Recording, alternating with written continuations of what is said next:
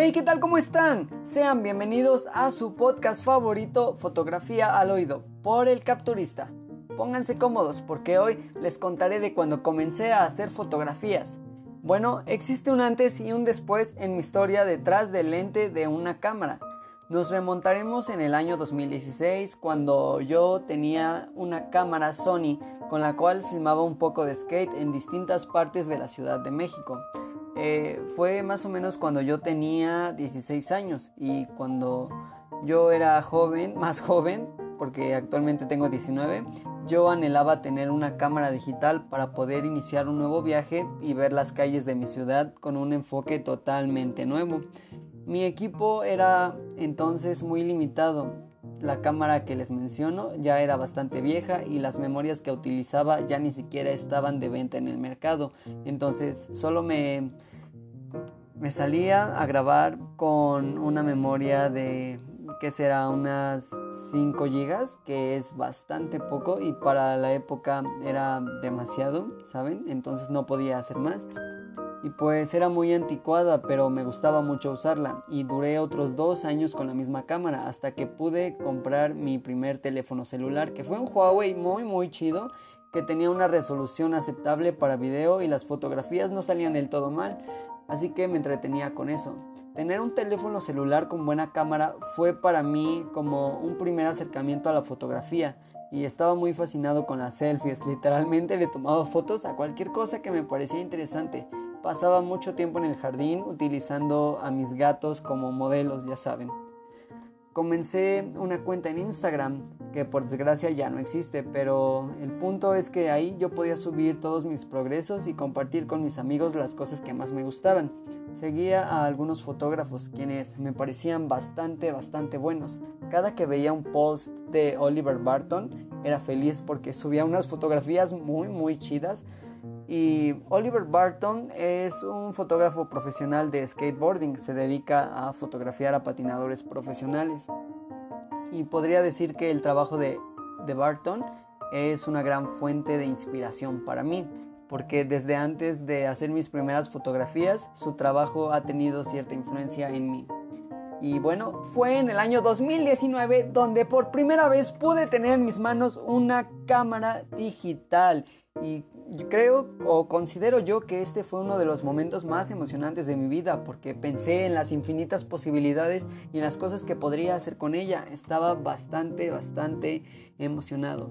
Y pues la única forma de poder seguir este sueño era comprar la cámara. Y gracias a mis padres, vaya que pude continuar comprando la cámara porque ellos me apoyaron bastante en la fotografía porque ellos siempre veían mis fotografías desde que las tomaba en mi teléfono celular y ellos creían que realmente yo tenía talento para eso. Entonces ellos también lo vieron como una inversión para mi futuro. Entonces me apoyaron. Y soy muy muy feliz.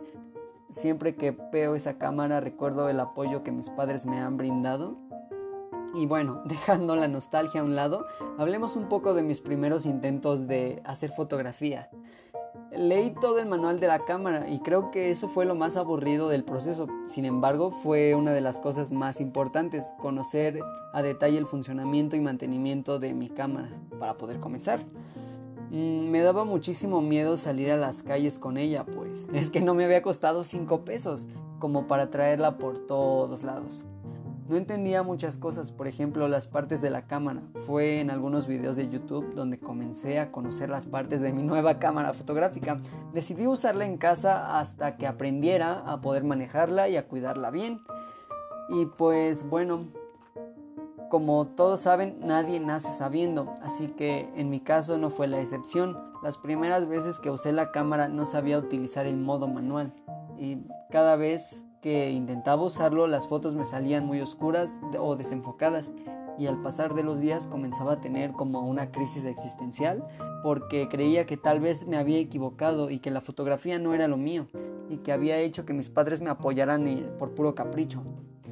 Fue horrible, así que empaqué la cámara y me dije a mí mismo que era mejor regresarla a la tienda porque me sentía bastante triste y estaba frustrado.